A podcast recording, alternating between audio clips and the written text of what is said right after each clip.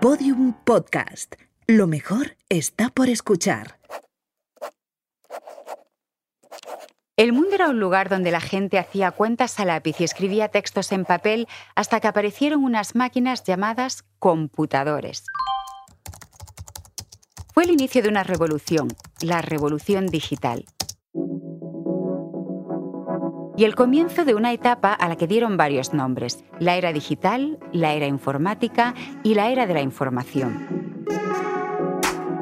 Vivimos rodeados de pantallas, la del móvil, la tablet, la tele, el portátil, el ordenador, el porterillo de casa, la caja del súper.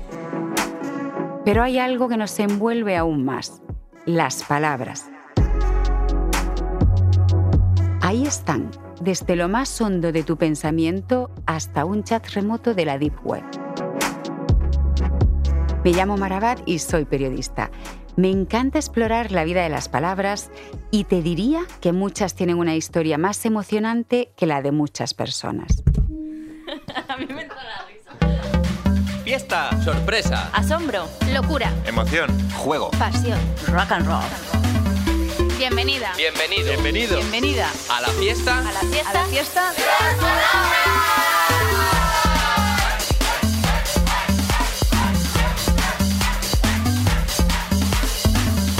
Las palabras. Un podcast de Marabat. ¿Qué coño es esto? Capítulo 4. Internet. Y ahora volvamos al principio, al comienzo de la era digital. En la década de 1940 aparecieron los primeros computadores en Alemania, Inglaterra y Estados Unidos. A los países de habla hispana solo llegó su eco. Antes que la máquina, llegó la palabra. La escribían en la prensa y en los libros, y no se partieron la cabeza con el nombre. Al computer del inglés lo convirtieron en computador y computadora. ¿En qué quedamos, Mar? ¿Computador o computadora? Hombre, ya está aquí interrogación con sus dudas. Se dice de las dos formas. Las dos palabras aparecen en el diccionario de la academia, aunque si buscas computador te da una definición un poco así de perogrullo. que computa. Y te dice que hay otra entrada para el término computadora. Vas a ver computadora y te dice véase computador. De pronto te ves atrapado entre dos palabras, la primera que te lleva a la segunda y la segunda que te lleva a la primera, pero sin saber exactamente el significado de ninguna de las dos. Es esa lógica de pescadilla que se muerde la cola tan frecuente en el diccionario de la RAE y que te acaba llevando siempre al María Moliner. Ahí hay una única y una misma definición para computador y computadora. Comillas, ¿estás por ahí? Claro, aquí estoy con el María Moliner en las manos. Te leo. Máquina electrónica que permite almacenar información y mediante determinados programas procesar automáticamente. Es sinónimo de ordenador. En América es habitual llamarlo computadora y en España le decimos ordenador.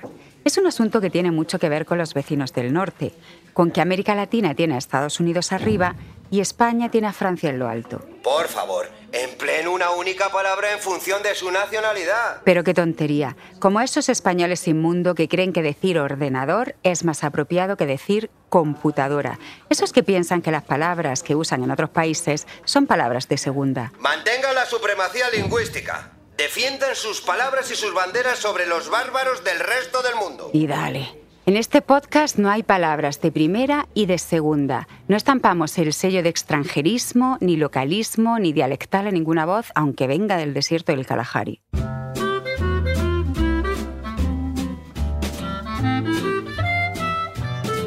Volvamos a los ordenadores y las computadoras. Volvamos al mundo de los años 50 y 60, al inicio de la era digital. En Estados Unidos construían computers and calculators. Computadoras y calculadoras. Sí, también los llamaban calculadoras.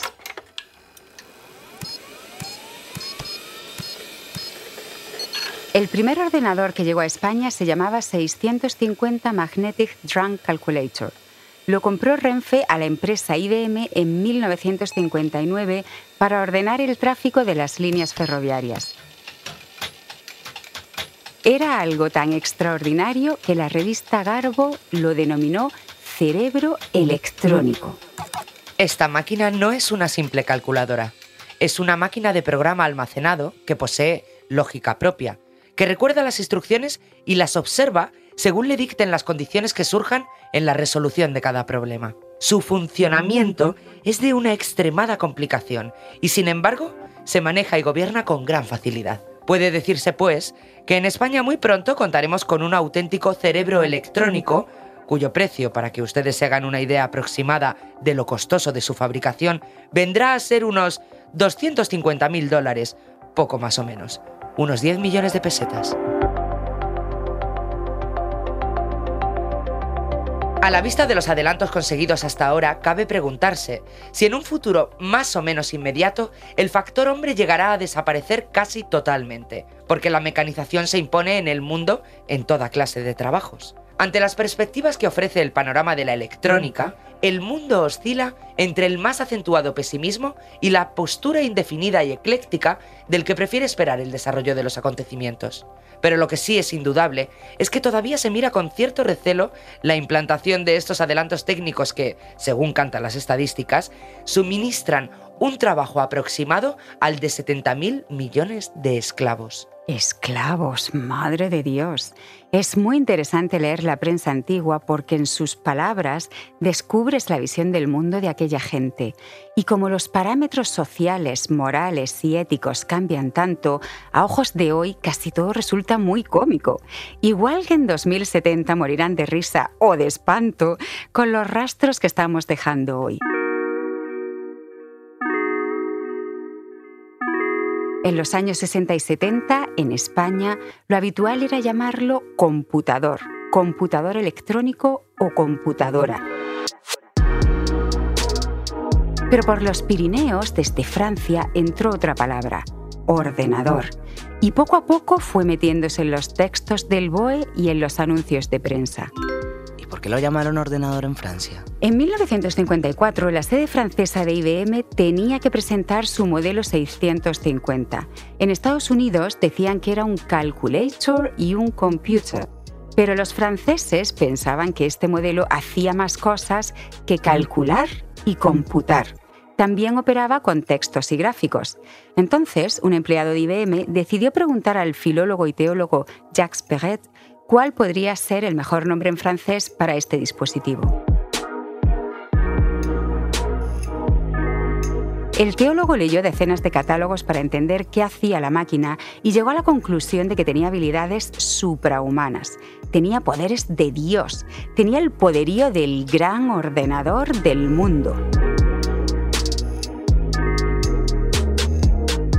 El 16 de abril de 1955, Jacques Perret envió una carta a IBM con su recomendación, ordenador, con la palabra subrayada y todo. Bueno, ordinateur, para ser exactos. Querido señor, ¿qué dirían ustedes de ordenador? Es una palabra formada correctamente que se encuentra en el diccionario Littré como un adjetivo que designa a Dios, que pone orden en el mundo. ¿Y cómo podemos saber cuándo se empieza a utilizar una palabra en un idioma o, cuánto se usa? Hay una herramienta lingüística llamada Google Booksnegram Viewer que ayuda a ver cuánto se ha dicho una palabra desde el año 1800 hasta hoy.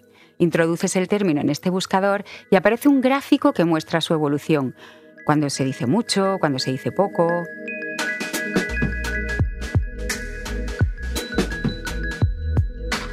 Aunque solo cuenta el lenguaje escrito y solo el que está en los libros almacenados en Google Books. No muestra el lenguaje multitudinario, el que se habla en la calle, y tampoco distingue por países, solo por idiomas. Lo interesante de estas herramientas lingüísticas es preguntarse los porqués. ¿Por qué surge una palabra o por qué de pronto se deja de decir? En Google Negram vemos que en los años 80 la palabra ordenador empezó a hacerse popular y tiene todo el sentido porque en esos años los ordenadores personales empezaron a entrar en las casas. Además de las herramientas lingüísticas que nos dan datos al peso y nos dicen no sé cuántas palabras, aumento del 30%, tenemos unos documentos históricos infalibles, las canciones. En 1984, el ordenador se coló en la canción de uno de los programas de televisión más vistos de entonces, la bola de cristal. Te sientas enfrente y es como el cine, todo lo controlas una luz. Es como un ordenador personal es la bola de cristal. A partir del año 2000 empezamos a utilizar la palabra ordenador como locos. Todo el mundo quería tener internet en casa y para eso era imprescindible un ordenador. Todos los lugares se fueron llenando de ordenadores. Po, po. Aparecían por todos lados. Y ya no hemos parado de hablar del ordenador porque es la sede central de nuestra vida. ¿Y el móvil? Ni te cuento. Lo mismo ocurre con las palabras móvil y celular. En España decimos móvil y en América Latina dicen celular, por esa curiosa tendencia a mirar siempre a nuestros países del norte y reproducir sus palabras. En el Reino Unido le dieron el nombre de mobile y aquí lo llamamos móvil. Con lo bien que hubiera quedado mobilete o zapatófono. En Estados Unidos le pusieron cell phone y en Latinoamérica lo llamaron celular. Pero volvamos al ordenador. Dispositivo no solo abrió una nueva dimensión en la vida de los humanos, también originó un vocabulario que evoluciona a la rapidísima velocidad de la informática. Software, hardware, interfaz, sistema operativo, píxel, CPU, memoria RAM, memoria ROM, Cursor, procesador, formatear, restaurar, algoritmo, backup, comando, escape, gigabyte, PDF, JPG, zip, ratón. El ratón viene a ser el perro verde del vocabulario de la informática. Casi todas las palabras suenan a máquina, a cable, a botón. Decimos píxel, gigabyte. Pero el ratón, el ratón se coló entre tanta palabra técnica porque sus inventores decían que tenía pinta de roedor. Era pequeño, se movía con agilidad y tenía un cable que recordaba la cola de un ratón aunque al principio no lo llamaron así. Al primer prototipo del año 1968 le pusieron un nombre bien complicado. XY Position Indicator for a Display System. Estaba claro que eso no iba a quedar así. Las palabras difíciles no tienen mucho futuro. Preferimos las voces que salen de la boca sin mucho esfuerzo ni mucha pirueta. Por eso muchos llaman pincho o lápiz al USB. El ordenador, el móvil, el USB son asuntos de la ciencia de la informática o la computación. La palabra informática también entró a España por los vecinos del norte, por el francés, y en 1966 aún resultaba muy novedosa. Aquel año, el presidente Charles de Gaulle presentó un plan para crear tecnologías de la información europeas, y el corresponsal de la vanguardia en París lo explicó así. Se trata de situar a la nación a la hora de la informática. Palabra un tanto extraña, pero que determina la existencia de una ciencia de necesaria aplicación en los países superindustrializados, que están obligados a organizar y sincronizar su vida económica, comercial, científica y técnica de modo riguroso. Y aún pasó un tiempo hasta que la palabra entró en el diccionario de la RAE. Tuvo que esperar hasta 1992.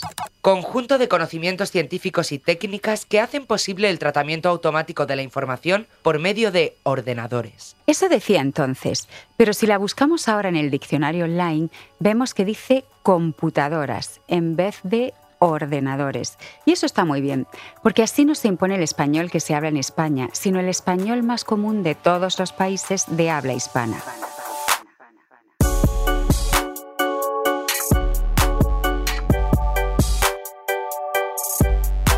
Mitad del siglo XX nació otra ciencia que ayudó a impulsar la era digital, la cibernética. La cibernética estudia los parecidos entre la comunicación de los seres vivos y la comunicación de las máquinas, y surgió en una guerra, como muchos de los grandes inventos tecnológicos. En la Segunda Guerra Mundial, Estados Unidos encargó al matemático Norbert Wiener un proyecto para predecir dónde caerían las bombas del ejército enemigo. El matemático descubrió muchas más cosas que la trayectoria de los misiles y en 1948 lo contó todo en un libro. Aquella obra se titulaba Cibernética o el control y comunicación en animales y máquinas. Ahí tenemos la palabra. Ahí la tenemos por primera vez. El matemático buscó un nombre para esta nueva ciencia y lo encontró en los mares de la antigüedad. En la Grecia clásica tenían una palabra para designar el arte de gobernar una nave, kibernetike. Esta nueva ciencia tenía mucho en común con aquel arte. Había que ponerse al mando de una computadora para realizar una misión contra todo tipo de imprevistos, igual que hacían los timoneles de los barcos griegos, luchar contra el viento, la lluvia y el oleaje hasta llegar a la luz del faro. El matemático llevó aquella palabra griega a su idioma, el inglés. Cybernetics. Y de ahí se fue traduciendo al resto de idiomas. En español es cibernética y de ahí salió el prefijo ciber, que a finales del siglo XX se ponía delante de muchas palabras para indicar que estaban relacionadas con Internet. Por ejemplo, ciberacoso. Para el acoso online. O ciberactivismo. Para el activismo que se hace en las redes. Y así surgieron muchas más palabras. Ciberespacio. Cibercafé. Cibercrimen. Cibercultura. Cibersexo. Cibernauta. Ciberterrorismo. Ciberataque. Ciberpunk. De ahí salió también el ciberespacio. El ciberespacio era un lugar intangible como el éter. Era como un duplicado del mundo real, pero construido con píxeles, luces y bits. El diccionario del español actual de Manuel Seco lo definió como espacio virtual e imaginario en que se produce la comunicación. Era un lugar que parecía situado entre el futurismo y la fantasía. Pero en los años 90, Internet empezó a entrar en las casas y el mundo virtual se hizo más tangible. Internet era un puñado de portales de noticias como Terra, buscadores como Yahoo y navegadores como Netscape.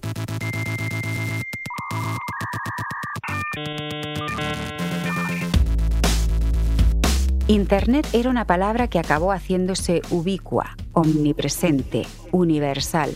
Todo el día con Internet para arriba, Internet para abajo. Tanto lo pronunciamos que podemos cuestionarnos si le dimos un buen nombre o pudimos darle otro mejor. Comillas, búscame a alguien con quien podamos hablar de esto. Preguntemos al poeta y nombrador de cosas Fernando Beltrán. Él controla de esto porque ha puesto nombre a muchas marcas de la era digital. Amena, Emoción, Queteque, Rastreator. Pues vamos a ver una palabra que ya está codificada, que ya utilizamos, que ya empleamos cada día con tanta normalidad y cotidianidad, pues hay que juzgarla como una palabra que, ya existe, ¿no? que ya está admitida y que ya ni juzgamos si es buena ni mala. Si analizara la palabra fríamente y objetivamente un poco desde mi oficio, pues no es la palabra que, que yo hubiera elegido, que más me gustaría que utilizáramos. ¿no? De cualquier manera, en España, pues estamos utilizando como sinónimo y como sinónimo además más descriptivo una palabra todavía más corta que red, ¿no? Decimos en la red, eh, unas veces internet, otra vez en la red. Internet no tiene plural, red sí, las redes, en fin, ya nos meteríamos en un análisis pues un poco más profundo y más desde la profesión de la palabra.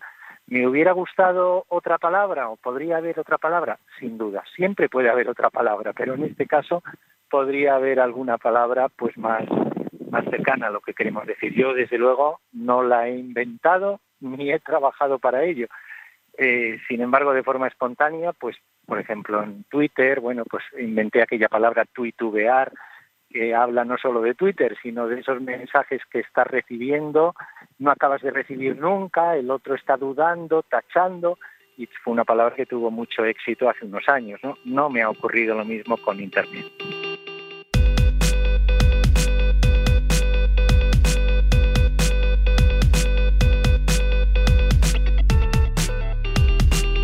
Internet trajo otro puñado de palabras nuevas. Modem. Navegador. Router. Buscador. Ancho de banda. Chat. Caché. Comercio electrónico. Link. URL. Hipertexto. Web. Home. Y un vocabulario específico para algo fascinante, el correo electrónico. Al fin pudimos dejar de chupar sellos. Arroba. Mail. Bandeja de entrada. Inbox. Archivo adjunto. Spam. Autorrespuesta. Copia oculta. Lista de correo.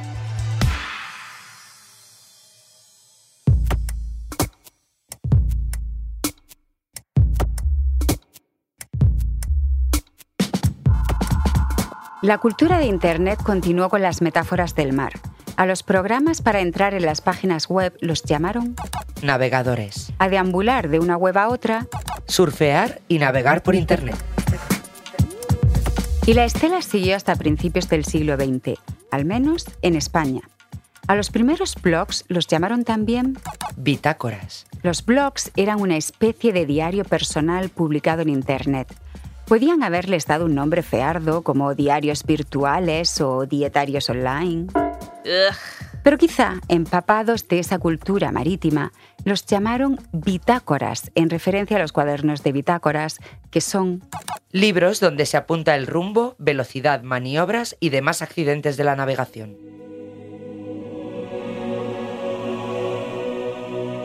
Aunque otros informáticos, para buscar sus metáforas, optaron por los cielos en vez de los mares. En los años 60 ya hablaban de una red que uniera la información de todos los ordenadores. Y para representarla dibujaron una nube en vez de un océano gigante, quizá por la influencia de uno de los pioneros de Internet, el estadounidense Leak. Él no hablaba de redes de pesca computacional ni nudos marinos. El informático describió su visión futura de Internet como una red de computadoras intergaláctica. Pero no se sabe con certeza quién acuñó el término nube. La exploración siempre se hace hacia atrás. Buscamos el primer rastro escrito de la palabra y por el momento no hay un acuerdo de quién fue la persona que dio este nuevo significado a la nube. Lo que sí se sabe es que en 1996 unos informáticos de las compañías NetCentric y Compaq estuvieron trabajando en un proyecto y ahí dejaron escritas las palabras Cloud Computing. Computación en la nube. Pero luego llegó el Departamento de Relaciones Públicas y lo cambió por... Computación por Internet. La nube quedó ahí, latente, hasta que en 2006 el CEO de Google sacó de nuevo el término en una conferencia multitudinaria. Eric Schmidt dijo, Lo interesante ahora es que hay un nuevo modelo emergente. No creo que la gente haya entendido realmente lo grande que es esta oportunidad. Comienza con la premisa de que los servicios de datos y la arquitectura deben estar en servidores. Lo llamamos computación en la nube porque deberían estar en una nube, en algún lugar. A partir de entonces se popularizó la nube para hablar del Espacio de almacenamiento y procesamiento de datos y archivo ubicado en Internet al que puede acceder el usuario desde cualquier dispositivo.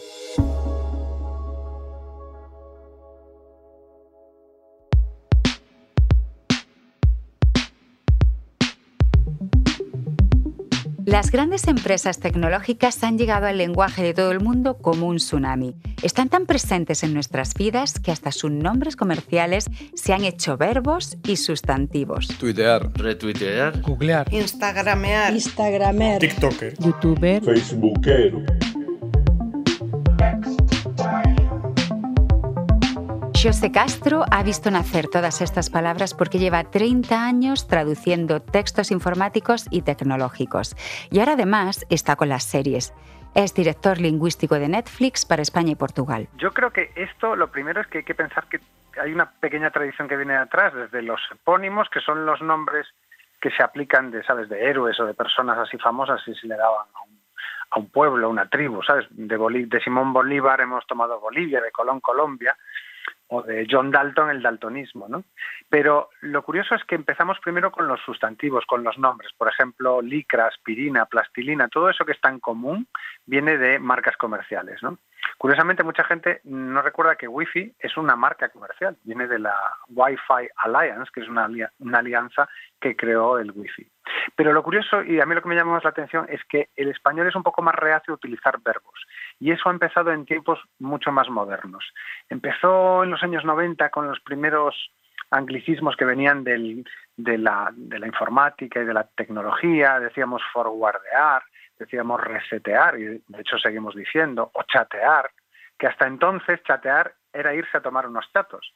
Pero ahora hay una especie de segunda generación, quizás porque ya cada vez somos más permeables al inglés y se está convirtiendo un poco en una lengua de culto. Y entonces hemos empezado a utilizar el verbo y eso es lo, curioso. Decimos whatsappear, tuitear, facebookear, eh, googlear. Y yo creo que es simplemente una evolución bastante normal del idioma que antes se resistía porque los verbos digamos que es como el último el último muro de, resistencia el último dique por el que pasa la ola. Pero yo creo que el inglés está bastante instalado y tenemos que recordar lo, lo principal y quizás la causa de todo esto. Y es que la tecnología y esa falsa idea de democracia que es Internet que no deja de ser un gran consorcio de empresas, está dominado por Estados Unidos y por la lengua inglesa. Así que poquito a poco se nos va metiendo en casa y también en nuestro vocabulario.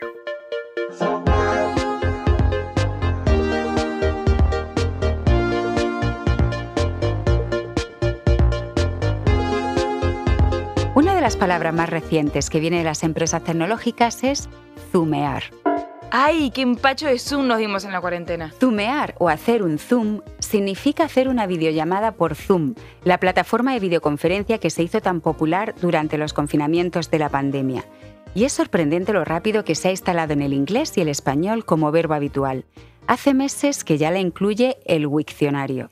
Carla Raguseo, profesora de inglés de la Universidad Nacional de Rosario en Argentina, ha seguido el nacimiento de este verbo y el uso que hacemos de él. Bueno, en realidad eh, lo que ha pasado es que se ha transformado prácticamente en sinónimo de videoconferencia es decir, es una aplicación eh, cuyo nombre Zoom viene en realidad, también lo podemos pensar de lo, del Zoom de la cámara, ¿no? de este acercamiento. Y sin duda Zoom eh, en este contexto de aislamiento significó rápidamente para todos una posibilidad de acercamiento, de poder ver al otro en esta situación de confinamiento, pero eh, me llamó la atención cómo, por lo menos aquí en Argentina, la expresión se transformó en hacer Zoom o hacer un Zoom.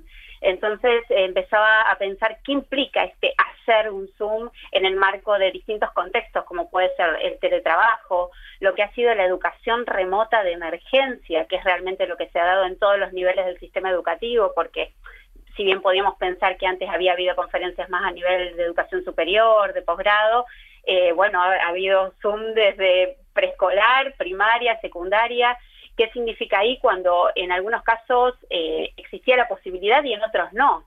Eh, y finalmente lo que ha sido Zoom para los encuentros sociales, ¿no? Para este, digamos, un poco buscarle la vuelta a encontrarnos con los demás. Entonces pensar Zoom desde una obligación, desde lo laboral, hasta casi como un privilegio en aquellos contextos educativos donde se podía dar y donde no, o como una elección.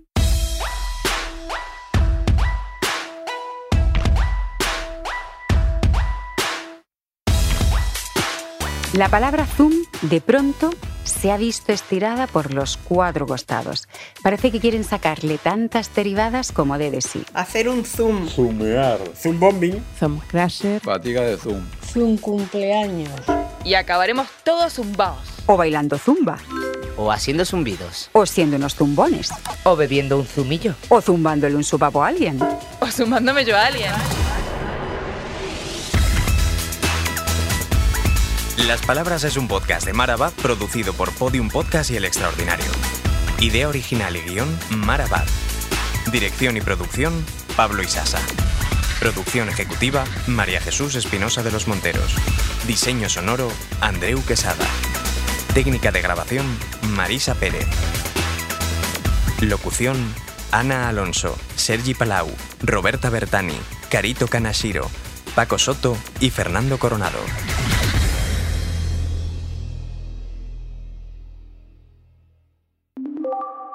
Otra vez estos cabrones. Pero es que nadie me ha enviado un WhatsApp para avisarme de que iban a grabar el podcast. Pues a ver qué habrán hecho estos listos sin mí. La arroba en el capítulo de internet.